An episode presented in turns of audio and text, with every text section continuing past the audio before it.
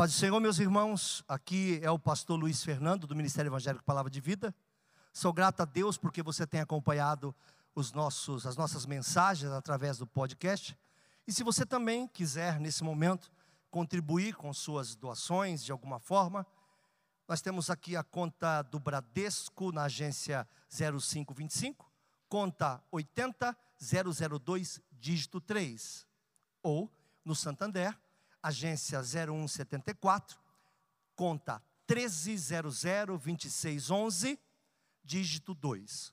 E o CNPJ do Ministério é 03 742 978 mil ao contrário 17. Muito obrigado pelo carinho. Deus te abençoe. Fique em paz. Vamos falar sobre perseverança? Porque necessitais de paciência ou perseverança, para que depois de haver desfeito a vontade de Deus, possais alcançar a promessa. É esse mundo tecnológico, rápido, expresso, violento, numa velocidade de dados absurda, em que um ser humano não aceita que o seu site ou sua página social não abra em três segundos, senão a internet está ruim.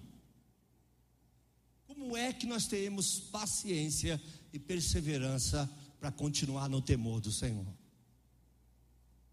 Temos vivido gangorras emocionais, pessoas intensas, que querem adorar, glorificar, buscar a Deus, mas na mesma velocidade o deixam fortes, firmes, gigantes, de repente, pequeninos, frágeis, atrapalhados.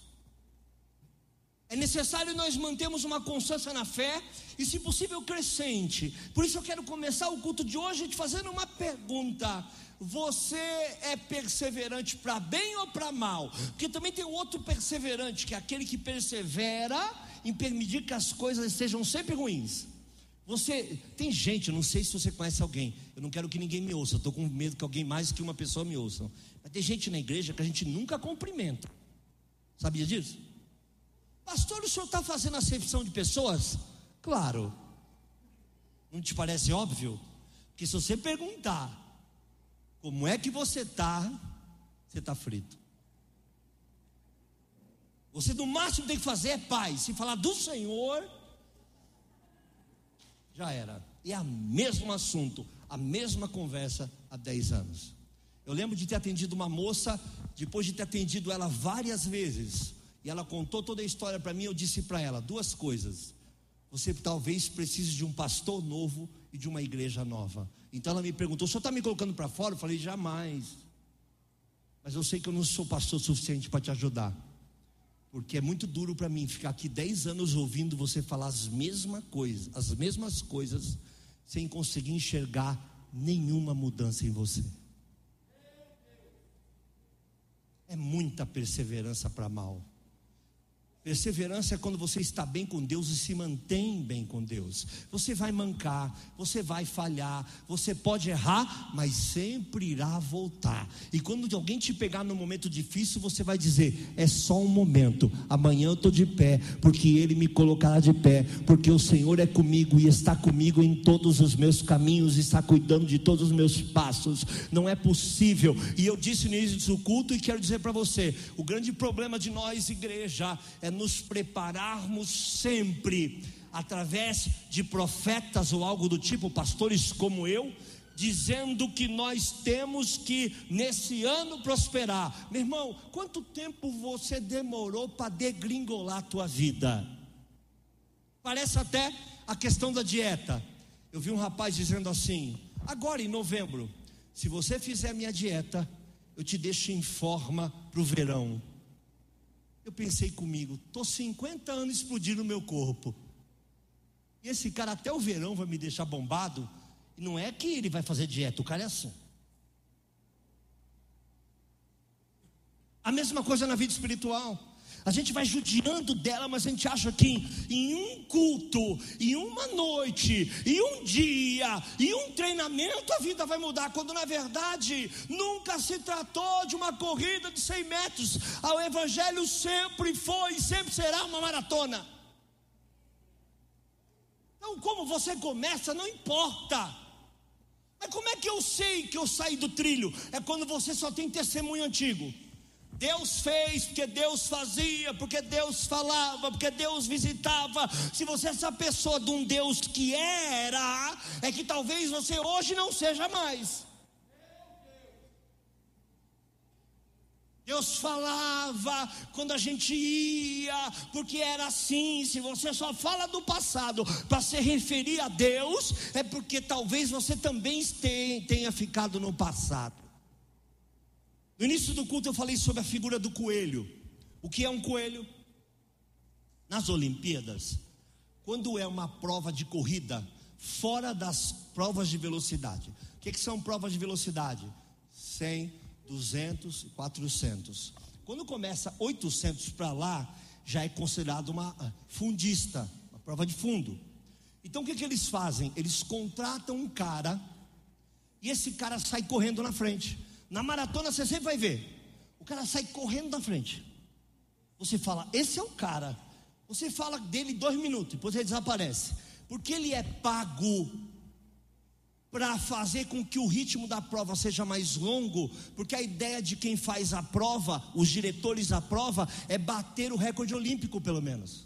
Então eles incentivam, porque é natural do ser humano, quando ele vê alguém lá na frente na corrida, ele acelera o passo.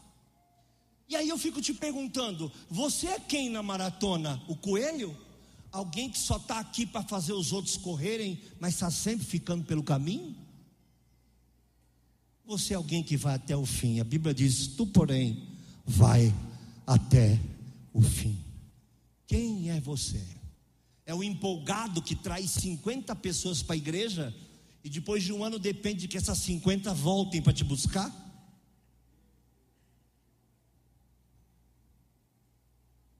É aquele que diz: não, dois cultos para mim na semana não é o suficiente. Aliás, já ouvi isso mais de mil vezes na igreja. Pastor, o senhor não pensa em abrir mais cultos? Não, meu irmão. Não, por quê? Porque eu preciso buscar a Deus. Não, não, a gente não busca Deus no culto. A gente traz no culto aquilo que a gente fez na semana. A gente busca Deus em casa, a gente busca Deus no monte, a gente busca Deus na vigília, a gente busca Deus na vida. Se você não estiver preparado para essa maratona, infelizmente, é possível que você fique pelo caminho. Ah, pastor, mas eu estou dando um tempo aqui para tomar uma aguinha, para descansar. Na corrida, meu irmão, as pessoas ficam com água no meio da rua, ninguém para para pegar água, não, meu irmão. É no meio da corrida, já vai, já pega água, já vai tomando, porque enquanto você caminha, mais Deus faz, mais Deus faz, mais Deus faz. Não é tempo de ficar parado, está na hora de você ter perseverança. Todas as vezes cai no mesmo problema, todas as vezes tem o mesmo problema, todo problema no casamento é igual, todas as vezes o conselho é igual, todas as reações suas são iguais. Como é que você terá uma vida diferente?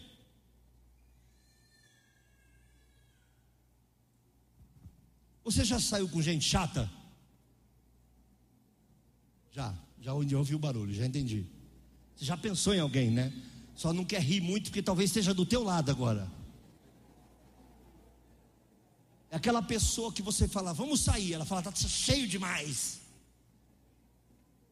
Aí chega o inverno e fala, vamos sair. Só nós dois? Vamos na pizzaria. Demora para atender. Vamos no inverno. Está frio aqui dentro.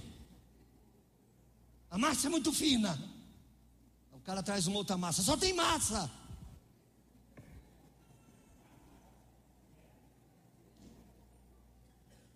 Persevera em ser insuportável. Aquele cara que fica no trânsito, né? Parecendo o desenho do Pateta, de novo recorri ao passado. Parecendo o desenho do Pateta, o cara tá no trânsito. O cara entra na Mário Ribeiro e fica reclamando: a cidade está lotada. A cidade fica vazia. Não tem ninguém no comércio, como é que eu vou viver? Você quer a cidade lotada, você quer a cidade vazia.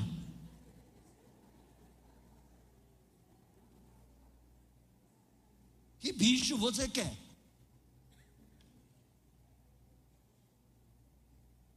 Persevere nas coisas de Deus.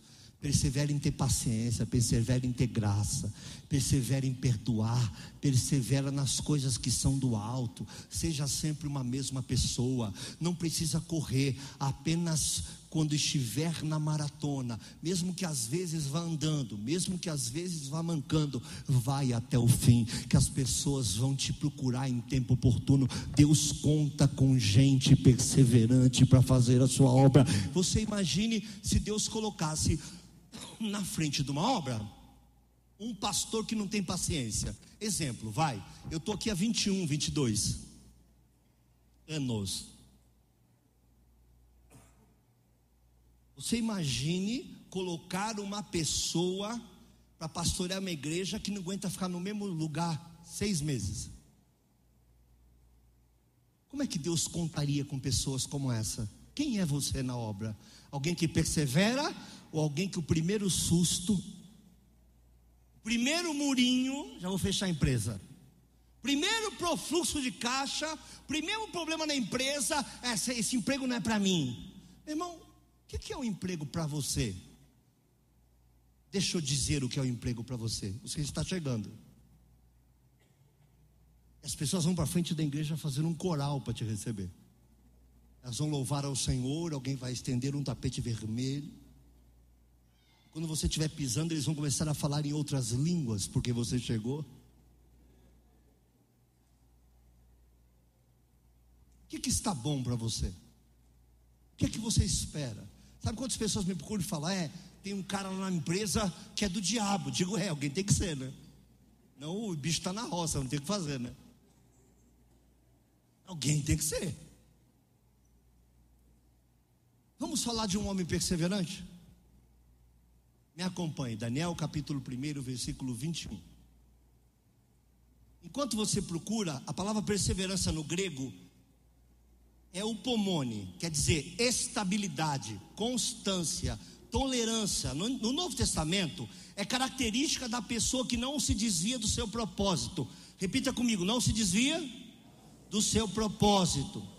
Não se desvia do seu propósito, nem da sua lealdade, nem da sua fé, nem da piedade, mesmo diante das maiores provações e sofrimentos. Porque é tão fácil ser legal quando tudo está legal. É tão fácil uma festa de ano novo divertida quando aquele tio, aquele, aquele irmão, esse. Aquele cunhado, aquele, entra pela porta da tua casa, estragou minha festa. Eu persevero no que eu sou, não importando o que ele é. É tempo de eu ser aquilo que Deus me chamou para ser e perseverar em todas essas coisas. Quem vai me abençoar é Deus. Deus vai ver o meu esforço e com o meu esforço Deus vai colocar a mão. Agora qualquer não que você ouve, porque tem coisas, meu irmão, que você precisa aprender a conquistar. Às vezes nós não temos credibilidade para algumas coisas e é necessário conquistar com o tempo, porque Deus vai revelar o teu coração. Deus é que vai dar testemunha até o respeito respeito. Então, não desista. A gente desiste de qualquer coisa. Qualquer probleminha no casamento, eu vou para casa da minha mãe. Quem casa não devia ter nem mãe mais. Quanto mais casa de mãe. Casou, casou. Vamos resolver aqui. Vamos conversar primeiro. Qualquer probleminha de celular, acabou o namoro. Qualquer probleminha na faculdade, eu não me sinto incentivado a estudar. Incentivado por quem? Se o estudo em si só é o incentivo. Então, como é que você quer ter um ano totalmente distinto se você não persevera e nada que você começa você termina? Qual foi a última vez que você pegou um projeto na mão e foi com ele até o fim? Qual foi a última vez?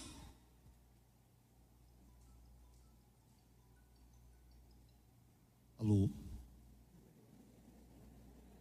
Viu? Esse persevera. É 1,21.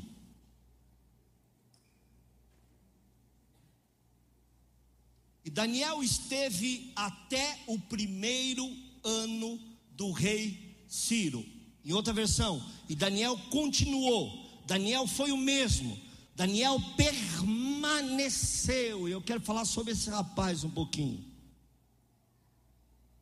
Depois de 50 a 55 anos, Daniel ainda era o mesmo, continuou igual ao começo. Olha o que diz o versículo 8 do mesmo capítulo. Daniel assentou no seu coração não se contaminar com a porção do manjar do rei. Dá uma parada aí. Meu irmão, ele era cativo. Daniel era um cativo, era um exilado, era um escravo, assim por dizer. O rei resolve dar a mesma comida da mesa para ele, porque ele não aceitou porque ele sabia que a ideia do rei era mudá-lo através de comida, mudá-lo através de luxo, mudar através de coisas. Tem pessoas que mudam no evangelho por causa de coisas. Tem pessoas que nunca tiveram carro na vida e sempre foram muito crentes até ter o primeiro carro. Tem pessoas que não têm coisa alguma até ter alguma coisa. E quando tem alguma coisa, deixam de ser alguma coisa para Deus. Tem pessoas que recebem de Deus qualquer coisinha e já já deixam de ser os mesmos.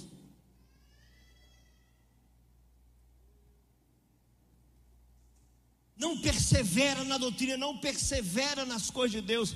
Ele assentou no seu coração não se contaminar com a porção do manjar do rei, nem com o vinho que ele bebia. Portanto, pediu ao chefe dos eunucos que lhe, se, que lhe concedesse não se contaminar. Eu quero a minha comida simples, mas eu quero aquilo que Deus me deu. Bendito seja o nome do Senhor.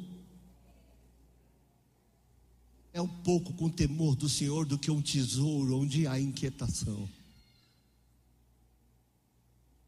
Uma vez um irmão aqui da igreja está aqui no culto hoje. Ele está aqui.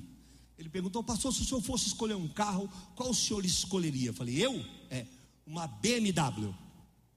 Bobo, né? Bobo. Trouxa, né? Por que o senhor não compra um? Eu não quero. Mas o carro que o senhor tem, se o senhor vender, o senhor pega uma BMW um pouco usada, um pouquinho. Eu falei, verdade. Mas eu não quero. Deus me deu foi esse. E já está bom demais, é até além do que eu preciso. Porque só de um pastor chegar numa igreja com uma BMW, metade ou uma parte dos irmãos da igreja pensam, e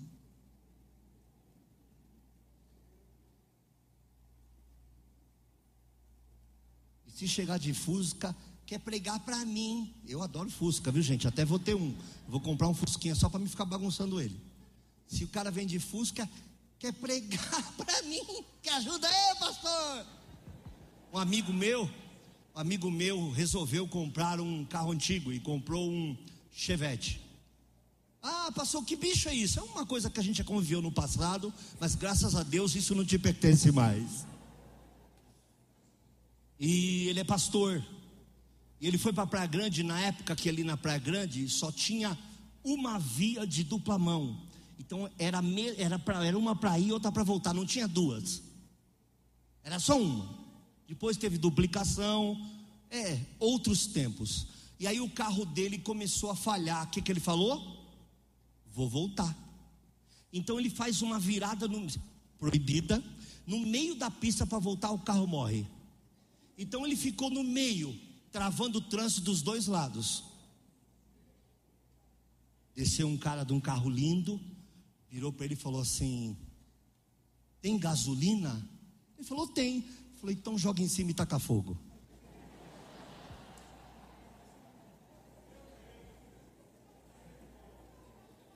Um dos homens mais usados por Deus que eu conheci na vida.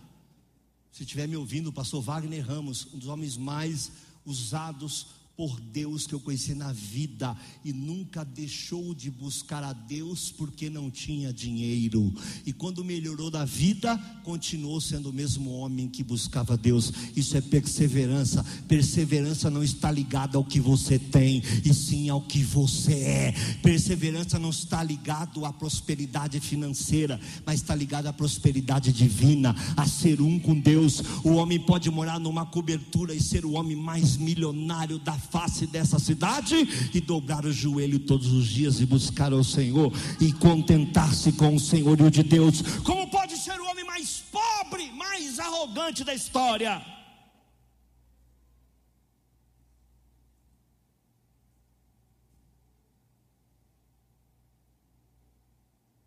Não se contaminar, não deixar que as coisas desse mundo tire tua credibilidade, não se empolgar com coisas.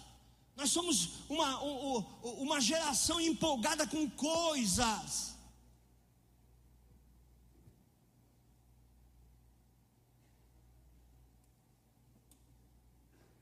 Eu brinquei com o Tiago Salles esses dias. Eu tenho um amigo meu, é, ele estava fazendo uma live. Eu vejo lives, eu gosto de ver lives. Eu vejo mais live do que televisão. Várias das quais você nem sonharia. Desde o pó de pá até os cortes de inteligência, até lives de gamers. Eu gosto de live. Eu sou um velho meio antenado. Eu gosto de live. Gosto de interagir, gosto de perguntar. E ele estava dizendo assim: Eu não ligo muito para dinheiro. Pra você ter uma ideia, a única coisa que eu comprei ultimamente foi um tênis. Falei, humilde. Humilde. Pensei comigo, pô, me identifiquei, eu também tenho um tênis identifiquei com o cara. Aí o cara lá perguntou: qual tênis? Se eu errar o nome, vocês me perdoem. Ele falou assim: Balenciaga. Eu falei: malandro, o cara ainda compra um tênis chinês, mano. Compra um bagulho zoado. Cara rico, irmão, meu amigo. Bicampeão do mundo de um jogo online, meu amigo, já foi na minha casa. Falei, mano, o cara compra um tênis que ninguém conhece. Aí tô lá, aí fiquei com aquela pulga atrás da orelha, né? Que tênis é esse?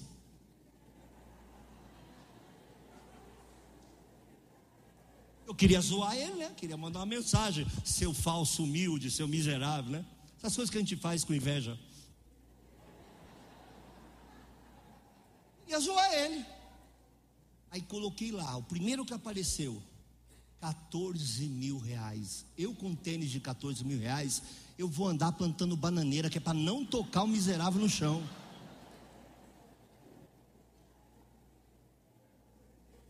Se você tá com um aí no pé, deixa eu tirar uma foto.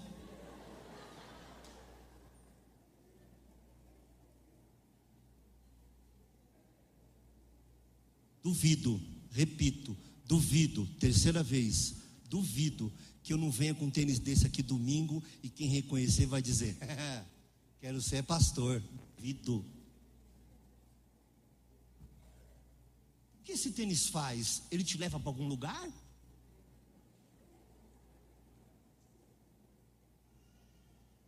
Você vira para a direita e ele sozinho vai virando para outro caminho. Para lá, só quero ir para lá. O que ele faz?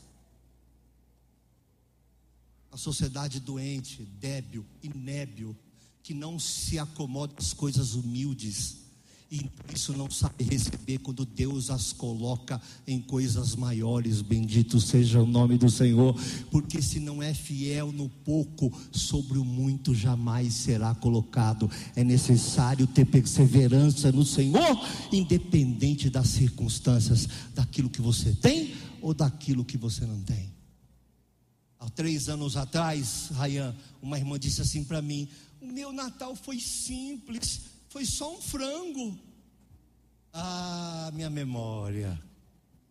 Já lembrei do bolo Puma que minha mãe comprou. Colocou uma velhinha e falou assim: Feliz aniversário, meu filho. Foi um dos dias mais lindos da minha vida. Botou um copão de groselha para mim? Porque não são as coisas que você tem. A Bíblia diz que a riqueza, as riquezas de um homem não consiste nos bens que ele possui. Então, se você é inconstante por causa de coisas, se você é inconstante porque não tem o que sonha, talvez você deva mudar a classe dos seus sonhos. Deus é que vai te colocar onde Ele quiser, quando você for constante e fiel no pouco. Glorificado seja o nome do Senhor. Você pode aplaudir o Senhor?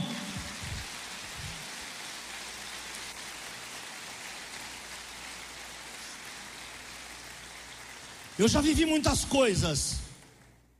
Vou te atrapalhar, né? Vai desculpando, tá bom? Eu já vivi muitas coisas. Já fui a muitos países, mais de 150. Viagens missionárias, umas 10 a lazer, umas 130, 140 a trabalho. Fui várias vezes na Espanha e nunca dei uma volta lá. Fiquei várias vezes em Barcelona e o máximo que eu tive direito a fazer foi que me colocaram num carro e eu dei uma volta de uma hora para chegar até a frente do Camp Nou. Eu queria ir, que era o estádio do Barcelona. Mas também já fui em lugares pobres, pobres, pobres, paupérrimos. Eu cheguei num lugar na Argentina que era muito pobre. Isso impactou a minha alma, impactou a minha vida. Saladijo se chama o nome do lugar. Faz mais ou menos 17 anos. Não sei como está hoje, deve estar desenvolvido, mas na época não era tão desenvolvido. E era uma cruzada de cura e libertação. Eu ia fazer ali dois dias, um dia de cura e libertação. O pastor alugou um pequeno ginásio, que era o que tinha na cidade. Era o que tinha. E eu, com a minha neurose, fui o primeiro a chegar. Eu queria orar no lugar. Então cheguei, tinha eu e um diácono. Fiquei rodando na igreja, orando no lugar e olho para minha frente, as pessoas chegando caminhando, quase ninguém tinha carro, o transporte público lá era uma coisa chamada remis. O que é remis? É um carro simples, o cara vem e carrega outra pessoa. Você liga, ele vem e te carrega. As pessoas chegavam de qualquer coisa, mas chegavam. Eu estou olhando lá na frente, e estou vendo uma senhorinha assim, olha.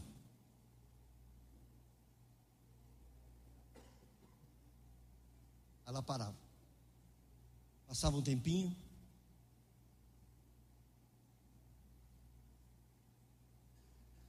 E ela parava. Passava um tempinho.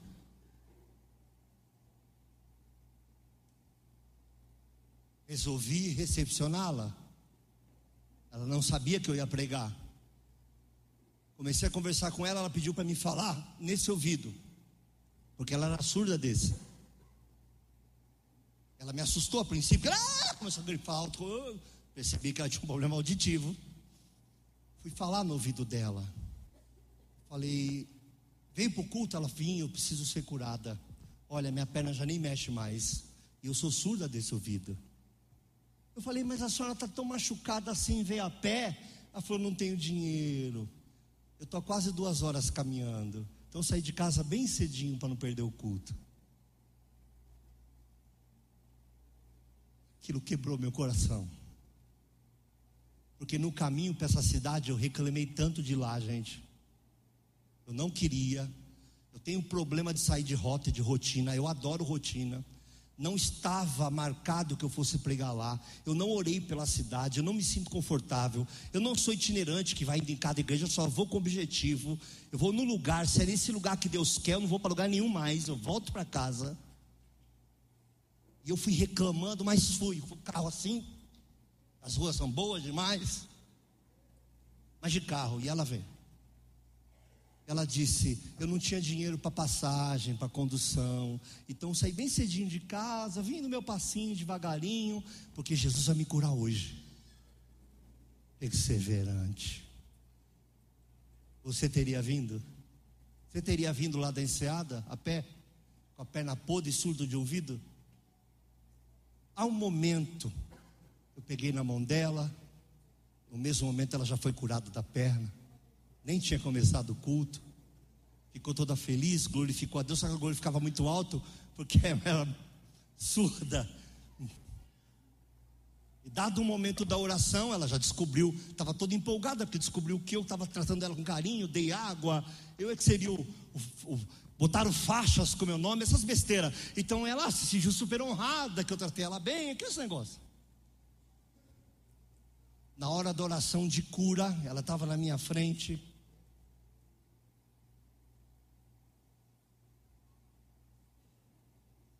Bem do meu lado.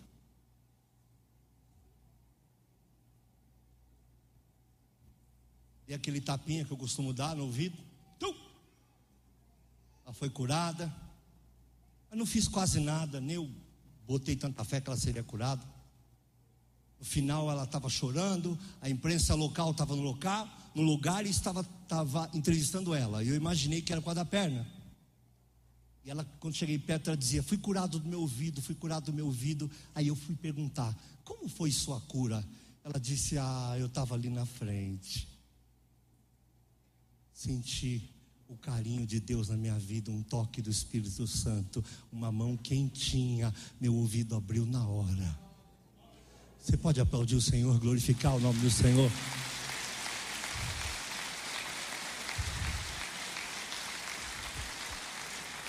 Nem toquei nela para cura. Foi uma coisa varejo.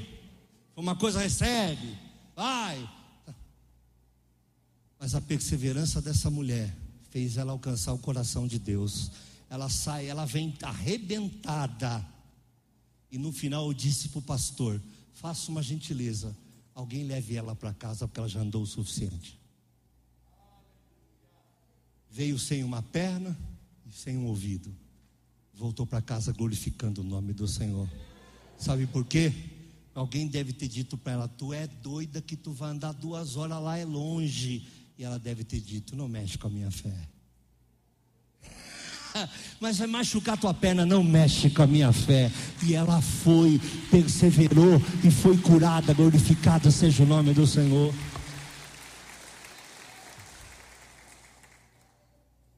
No capítulo 6, não precisa abrir, tá? Eu, eu vou andar um pouco mais rápido. No capítulo 6, do mesmo Daniel, nós vemos ele na cova dos leões pelo mesmo motivo, porque ele orava três vezes ao dia. Passa-se 50, 55 anos, e Daniel não mudou seus hábitos, deixou de comer por causa de Deus, não se misturou por causa de Deus, e agora seria assassinado porque disseram que ele não poderia buscar a Deus, e ele disse: Eu morro, mas eu morro buscando ao Senhor, perseverante. Agora eu te pergunto: quantos anos você aguentaria ser escravo? A palavra escravo nesse caso é um pouco forte, talvez exilado seja muito mais, é, descreva muito melhor. Não deixa de ser um escravo, mas ele era um exilado. Quanto tempo você negaria ou não a sua fé? Cinquenta e poucos anos depois, ele ainda dobrava o joelho três vezes ao dia.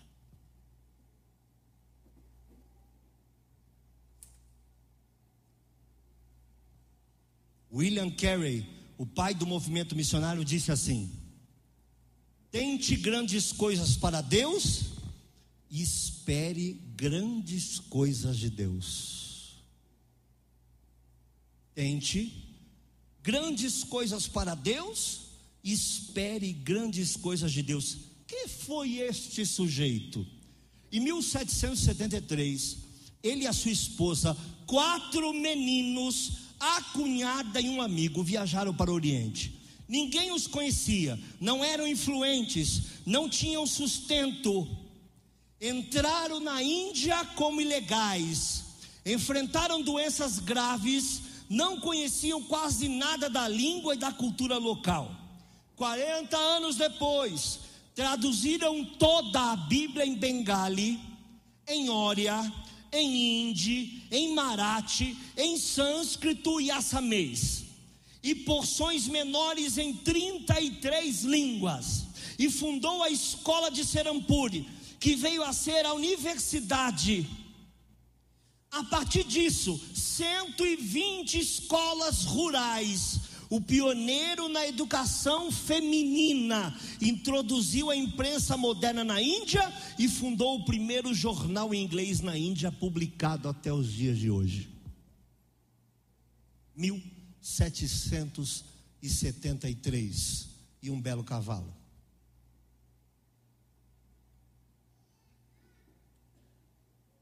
Quão grande é esta perseverança? Ah, eu estou buscando a Deus, meu marido não se converte. Persevera. Meu filho não quer nada com nada. Persevera. Não será no teu tempo, não será com a tua pressa. Deus não trabalha sob demanda de internet. Deus não é e-mail. Deus não está pendente de responder suas perguntas na hora em que seu cérebro almeja de informações. Deus tem o seu tempo, Deus tem o seu jeito, Deus tem o seu modo, e nós estamos aqui para servi-lo. Glorificado seja o nome do Senhor. Ele é o Senhor, ele escolhe quando vai fazer, não ao contrário. Qual é o motivo que te faz não perseverar na fé? Porque você só tem uma calça? Irmãos, olha para mim por um minuto. Uma calça? Com uma calça eu preguei mais de 50 igrejas. Você só tem uma camisa? Com uma camisa eu preguei numa dezena de igrejas. Eu tinha uma calça, uma camisa e um sapato furado. Eu ia lá e pregava o Evangelho. O irmão outro dia disse para mim: Você é abençoado, você ganha muita roupa, né? Eu falei: Não, meu irmão. É que você não sabe da minha história. Quando eu tinha roupa alguma, nós íamos adorar o Senhor. Nós íamos pregar nas igrejas, chamávamos dois, três amigos e dizia: Vamos caminhando. Se a gente sair uma hora e meia antes, a gente chega na hora do culto, porque não tinha dinheiro. Você sabe, onde tem uma árvore nesse mundo, tem uma Coca-Cola e tem uma Assembleia de Deus. E quase nunca tem um ônibus na porta.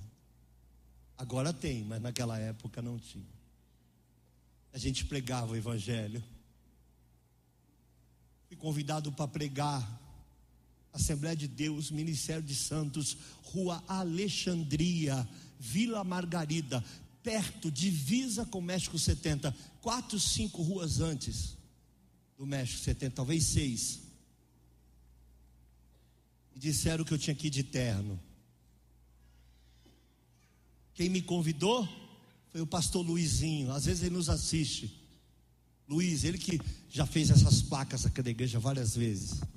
Ele me convidou e ele me chama de Lula. E eu chamei ele de Lula. Ele falou: Lula, vem pregar aqui na festa. Eu falei: Eu não tenho terno. Ele falou: Eu te empresto. Só que ele tem um metro. Desculpa, Luiz, você tem um metro. E ele disse assim: Eu tenho um terno rosa de uma festa de mocidade. Eu falei: Tá bom. Eu fui lá pregar. Como eu não tinha cinto, eu amarrei uma corda. E como o terno era curto, eu me vesti de americano. Alguém está entendendo o que eu quero dizer? Então a cintura ficou bem lá na virilha. E amarrei. E vim aqui, ó. Me senti dentro de uma camiseta da Ering. Quem estava comigo me fazia sinal para mim não abrir a calça, porque eu tenho um hábito com do calor. Eu queria arrancar, alguém fazia. Aí, eu, aí no meio do culto eu falei, irmão, só todo mundo fazendo sinal para mim, porque minha calça está amarrada. Aprendi na Universal, está amarrado. Amarrei. Irmãos, irmãos, o pastor de Alexandria, 23 anos atrás, era o José Nunes, um negro maravilhoso, meu amigo. um dos maiores cultos da história da minha vida. Eu já vi Jesus de todo jeito. Eu já tive o prazer de ver Jesus pessoalmente duas vezes. Eu fui arrebatado em sentidos mais de 40 vezes. Eu já tive a oportunidade de subir e ver muitas coisas lá em cima e ele me trazer de volta, mas igual aquela noite. Foi aquela noite em que ele olhou para mim e disse: Quero ver como é que você vai se portar. Vai negar aí? Vai murmurar? Vai reclamar? Ou vai perseverar e vai acreditar? Eu nunca deixei de sentir, naquela noite, o Senhor ao meu lado. Para você ter uma ideia como essa noite marcou na minha vida, os jovens de Alexandria entraram pela porta da igreja cantando, todos uniformizados, cantando Forte tu és, és forte. Foi essa música. 1995 para 96. Eu era o pregador da noite, a maior honra que um assembleano pode receber. Eu era o pregador da festa. Imagine eu chegando no púlpito com o terno rosa, e que eu sentei na cadeira principal, ele veio até canela. E foi assim. Pastor, o senhor estava com vergonha? Estava. Não estava com vergonha do Senhor. Não estava com vergonha do terno. Eu estava com vergonha do estado em que eu cheguei por não conhecer o Senhor Jesus. Estava com vergonha do homem que eu fui do homem que eu estava sendo, mas Deus naquele dia falou comigo. Vai chegar um dia que você vai querer dar roupa para todo mundo, porque eu nunca mais vou deixar você sem roupa. Até hoje não passa um mês na minha casa que alguém não passe na porta do meu condomínio e deixe na portaria alguma camisa, alguma coisa. E às vezes eu tenho que dar. Não quero dizer para você, nesse tempo eu caí. Nesse tempo eu fraquejei. Nesse tempo eu me afastei do Senhor. Nesse tempo eu fui falho com o Senhor, como todos vocês. Mas cheguei até aqui. Cheguei mancando, cheguei machucado, cheguei rindo, cheguei triste, cheguei feliz, mas cheguei. Quer me julgar pela minha trajetória? O problema é teu. Eu cheguei aqui. Se você está sentado aí, nós chegamos no mesmo lugar. Se você quiser julgar, é um problema teu. Nós chegamos no mesmo lugar, parece, né?